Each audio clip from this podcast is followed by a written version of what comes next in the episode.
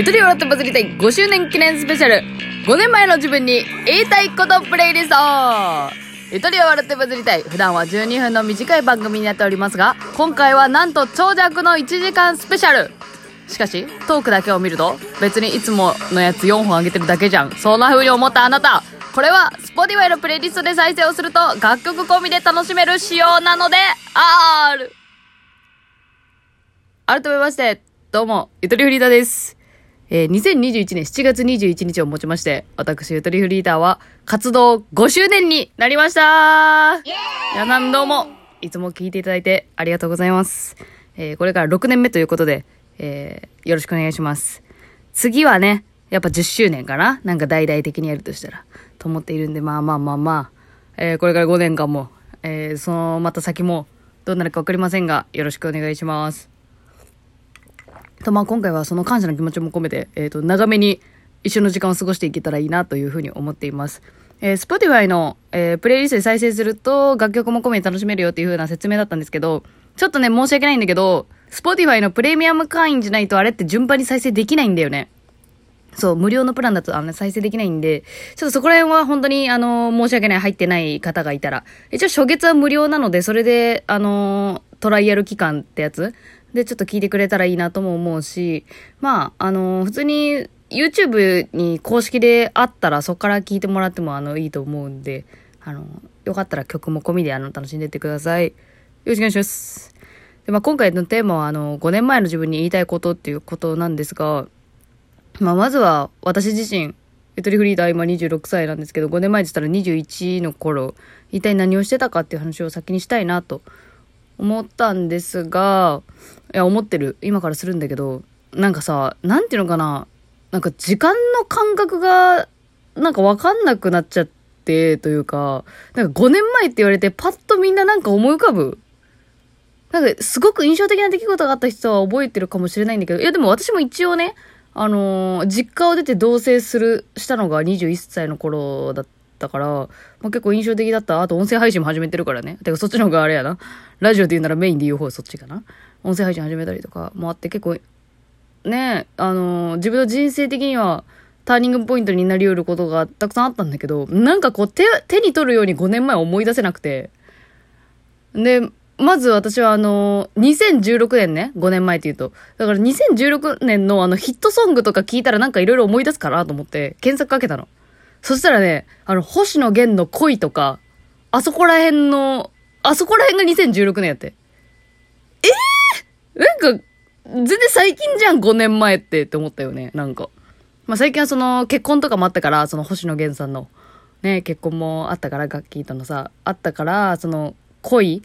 星野源の恋、逃げ恥のやつを、あの、よく聞いてたっちゃ聞いてたから、割と最近っていうふうに思ったのかもしれないけど、他にあった曲はね、あの、藤原さくらのスープとか、あれ5年前やった。2016年むちゃくちゃヒットした。で、それでね、ちょっと一個思い出してね、あ、私21の頃から、あの、こじらせてたわ、と思って。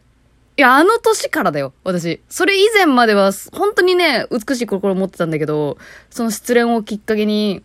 人を疑うことを覚えてしまったというかね。まあ今はその自分でよかったなと思ってますけど、今26の私を形成して、し始めたのは21の頃なんじゃないかな。つまりゆとりフリーダーを始めた頃あたりから今の私がやっぱり生まれてきてる。うん、っていうふうに思ったんですよ。まあそれをね、まあ藤原さくらさんのスープで思い出したっていうところでお察しのことかもしれませんが、まああの、藤原さくらさんって1995年生まれで私と同じ年に生まれてるんですよ。いや、これさ、多分個人差あると思うんだけど、私は割と同年代で、その、売れてる人を見ると、芸能人だろうが、この自分と身の丈が合ってないと思われようが、嫉妬するのよ、平等に。してた。今はしてない。正直。だってもう26になったら年下の活躍なんてもうめちゃくちゃバカすか出てくるから、な何の感情も抱かなくなったけど、そこに関しては。21の頃は、その年齢ですごい比べてた。もう、知り合いだろうが知り合いじゃなかろうが。いや、むしろ知り合いじゃなくて有名な人の方が見てたかも。すぐね、ウィキペディアでその人の経歴調べて、どういう流れでこんなすごい成功者になってるんだろうっていうのを調べるみたいなね。21の頃ですよ。なんか、うん。20、20代前半はウィキペディアで経歴見まくってってましたね。いや、未だにたまにやるけど、多分25過ぎたあたりからしなくなってきたから、これ年齢関係ある。私的には。うんなんか自分の手のうちには何の実績もないけど、とにかく嫉妬はするみたいな。なんかそんな感じでしたね。まああの、その時してたバイトが、リサイクルショップで、うん、今はレンタルビデオショップ。昔、5年前はリサイクルショップでアルバイトしてたんですけど、あれね、私の人生で2社目だったんですよ。リサイクルショップ。好きすぎて、あの職種が。いや、今度リサイクルショップの話するわ、ちょっと。リサイクルショップの中で好きな備品があったりとかするんで、その話また別にしたいなって最近思ったんだけど。まあリサイクルショップでバイトしてて、で、その時にね、男子大学生がいたんですけど、あのー、21より前、な、10代の頃の私だったら、男子大学生という時点でもう好きになってた。もう平たく言うと好きになってた。もう。ちょっとでも話しかけられたら好きになってたくらい、あのーちょろかったはずなんですけど、もう21でひねくれ始めた私はちょっと違ったね。もうなんか、男子大学生でちょっと年上で身長が高くて、気さくに話しかけて来られようが、他の人との会話で、なんか面白くなさそうな会話をしていたら、はい、しょうもないって心の中で突っ込むみたいなね、ことをし始めてましたね。いや、それは失恋がきっかけなんですよ。だから、失恋で、その、異性全員恋愛対象みたいなくらいの、あの、恋に恋してるようなやばいやつだったんで、私は。そういうふうに思ってたんだけど、そういう人も、実は婚約者がいたっていう振られ方をしたんですよね。だからなんかその嘘をつく。人間は嘘をつくんだっていうことを知って、知ったのよ。ね、知ったから、ちょっと疑ってかかるという気持ちがね、ついてしまったんですね。これはね、良くも悪くもだと思う。いや、もちろん疑う必要のない世の中になることが一番美しいのかもしれない。いや、でも私はそうは思わないな。そうは思わない。いろいろ嘘、嘘ついたり本当のこと言ったり、いろんなことがある愚かさを愛すのが、この世を一番渡り歩くには、いい心持ちなんじゃないかと私は思っているので、疑う気持ちを持つことは私はね、処世術の一つだと思ってる。今の自分は。でもその男子大学生に対して、まあ、ちょっとなんていうのかな、なんか、その、黙ってりゃかっこいいけど、笑う時だけクソうるせえな、みたいな、声、声でかい、私声でかい人苦手なのよ。私が声でかいんだけど。っていうことに気づいたりとか。あの、そういう風にしてましたね。で、まあ、明確に嫉妬したのが、その、リサイクルショップでアルバイトしてた男子大学生が、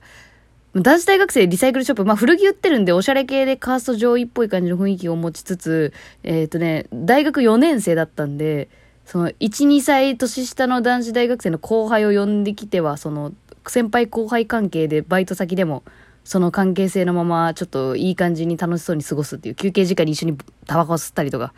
もうその時点で羨ましいんだけど、高卒フリーダーの私はね。そういう風にしてる部分もありつつ、なんとその人が大学でバンドを組んでいて、しかもギターボーカルで真ん中のフロントマンっていう役割で一番目立つ花形のことをやっていて、で、なおかつ、その作曲も作詞もしていて、そしてさらにはミュージックビデオも自分で作ったっていう。それをね、店長のお疲れ様でした会。店長が転勤することが決まったお疲れ様でした会でね、話題になってね、チヤホヤされてる姿とか。あれを見て私は嫉妬してました。でもさ、今思うのが、何の実績も残してないのよ、私はその時。だから、うーん、本当になんか、ダサいよね。ダサいけど今の私はそこから始まってるなとも思う。うん。何もない。まあもちろん今も正直何があるか。いや、回数だけは増えたね。場数だけは多少5年前よりは、あの、増えてきたので、そこは自信あるんですけど、根本の部分はもしかしたら21から変わってない部分は多いかもしれん。いや、でもそんなことねえな。精神的にも成長したなって思う時あるもんね。うん。まあそんな21でした。皆さんは5年前どうでしたか？まあ年齢にもよるか。じゃあ21の頃どうでしたか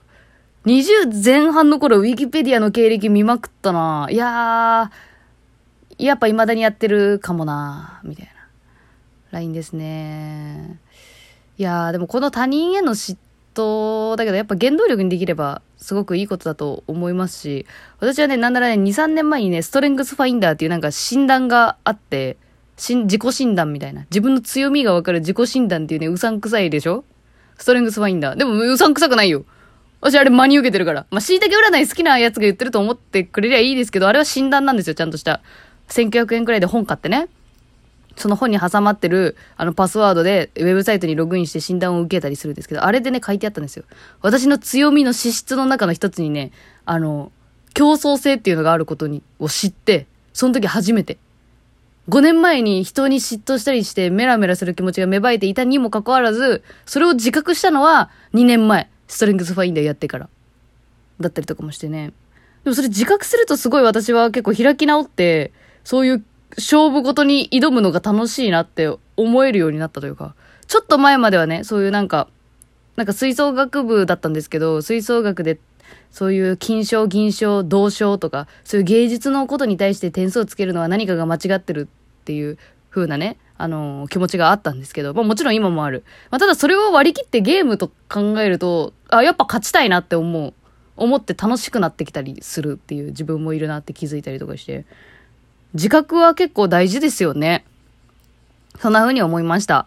はい。それでは、1曲目の紹介に参りましょう。ちょっと緊張して急に噛んじゃったけど。え、1曲目ですね。ぜひとも社会人に聴いてもらい、社会人の金曜日の夜にでも聴いてもらいたい曲です。えー、ラッキーキリマンジャロ 350ml ギャラクシー。これはお酒を飲む大人の歌にはなるんですが、いやー、私もね、あの、会社員になってたらね、この曲ばっか聴くだろうな。で、会社員じゃないけど、なんか知らんけど共感するなっていう部分もあるのが不思議で、なんか違う世界線の自分で共感してるというか、パラレル感を感じますね、私的には。私はフリーターだからね。より社会人のみんなはもうドストライクでハマると思う。まあ、ノリノリの一曲です。それではお聴きください。ラッキーキリマンジャロで 350ml ギャラクシー。